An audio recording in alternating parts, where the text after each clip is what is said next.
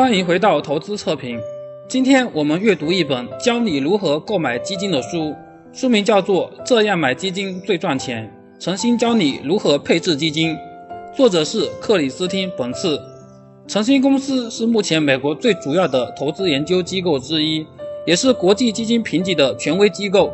这本书分为四个部分，分别是如何挑选基金、如何建立投资组合。如何创建投资组合，以及如何监控投资组合？我们先从第一部分如何挑选基金说起。挑选基金就像我们买房子一样，我们不能仅从外观看起来很漂亮就决定购买，我们要彻底的检查一下屋内的情况。所以，我们首先要了解基金的持仓。从最基本的配置情况来看，基金可以持有股票、债券和现金，现金可以用货币市场基金来代替。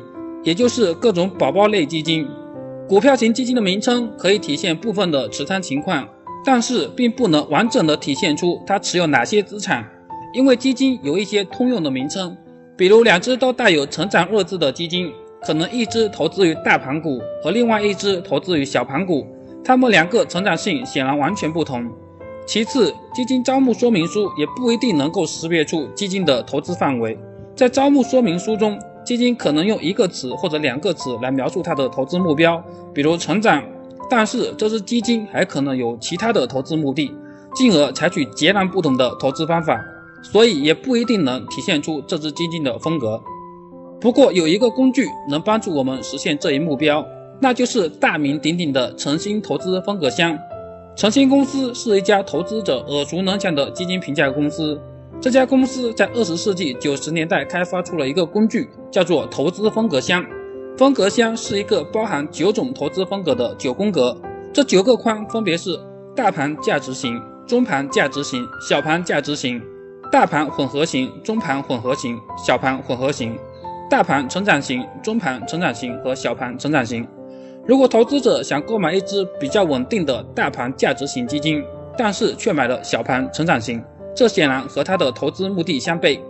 比如重仓茅台股的那位基金经理张坤，他管理的一支基金叫做易方达中小盘混合，名字上体现出了投资去向是中小盘，但是在诚心的投资风格箱中已经被划分到了大盘成长型。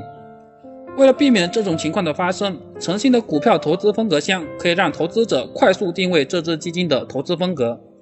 那么我们应该如何使用股票型基金的投资风格箱呢？为了弄清楚一个基金属于哪种风格，我们首先要分析基金的成分股是小盘股、中盘股还是大盘股，这通常用股票的市值来评估。接着，我们再把注意力投向投资风格。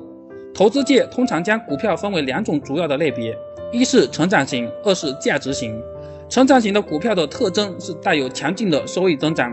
价值型的股票通常是收益增长缓慢，而且可能处在周期行业中。那么，为什么会有人投资于价值型的股票呢？那当然是因为它们便宜，而且投资者对这些笨重的大家伙的未来反应过于悲观。所以，如果在合适的时机布局，价值型股票会有一个估值修复的过程。如果一家公司既带有成长又带有价值的混合特征，那就再好不过。作者把它称之为核心股票。这些核心股票极具成长性，但是股价又很便宜，这显然是非常值得投资的。比如一家公司研发出了新药，推动收益高速增长，进而又会推高它的股票价格。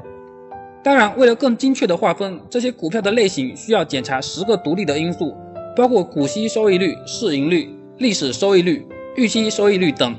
基金中股票权重越大，在确定基金投资风格中起的作用也就越大，这点很容易理解。说完了股票型基金投资风格箱，我们再说说债券基金风格箱。债券型基金风格箱也是一个九宫格，但是坐标和股票型不一样，它的坐标分别是利率敏感性和信用质量。我们解释一下什么叫做利率敏感性。所谓的利率敏感性，就是说当利率上升或者下降时，基金会做出多大的反应。通常来说，当利率上升时，现有的债券价格会下降。为什么呢？因为投资者宁愿购买利息更高的新债券，也不愿意被锁定在收益较低的长期债券之中，所以旧债券的价格会下跌。当利率下降时，情况当然是相反的，因为新的债券收益更低，投资者当然愿意去购买收益更高的现有债券。为了衡量债券型基金的利率敏感性，我们要引入一个新的概念，这个概念叫做久期。大家也许都听过“久期”这个词，久期以年为单位。根据一般经验，利率每变化一个百分点，也会让基金波动一定的幅度。比如说，久期为八年的债券型基金，说的是如果利率上升一个百分点，则会让这只基金损失百分之八的价值。有了这个指标，我们就可以划分债券基金的风格。通常来说，九期小于三点五年的债券型基金被归为短期债券型基金，在三点五年到六年之间被称为中期，六年以上则是长期。投资组合的平均久期可以帮助我们确定它的风格箱的位置。除了久期外，风格箱还有另外一个坐标，那就是平均信用质量。其实，平均信用质量说的就是债券的评级。我们通常看到的什么三 A 级、二 A 级，说的就是债券的评级。有了投资组合的久期和评级，我们就可以确定它在投资风格箱的具体位置。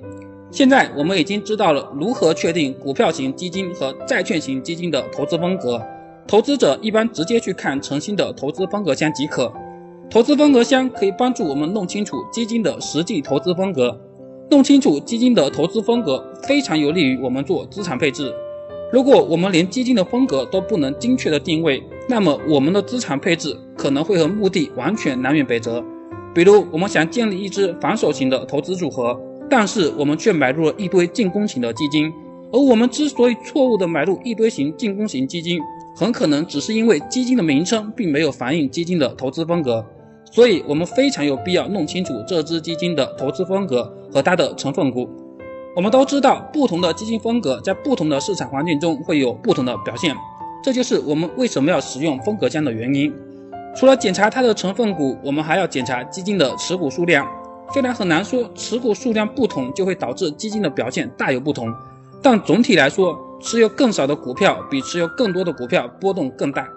在判断基金的投资风格时，基金的换手率也是一个重要的因素。比如一只基金的换手率为百分之一百，那么它的平均持股周期就为一年；换手率为百分之二十五的基金，它的平均持股周期就为四年。要看这只基金的换手率是高还是低，我们只要看同类型的基金换手率是多少，就可以判断它的换手率高低。换手率高的基金会比换手率低的基金产生更多的交易成本。从我们之前读过的几十本书中，可以得出一个关于换手率的共识。那就是高换手率的基金会产生高额的摩擦成本，这会大大降低基金的收益水平。总而言之，大家对换手率极高的基金一般都没有什么好感。正如长期投资的作者帕拉梅斯所说：“投资最大的品质是耐心，而不是其他任何能力。”说完了诚心投资风格箱，下期我们看看如何挑选基金经理。每周一本投资书籍，带你树立正确的投资理念。美好投资从阅读开始。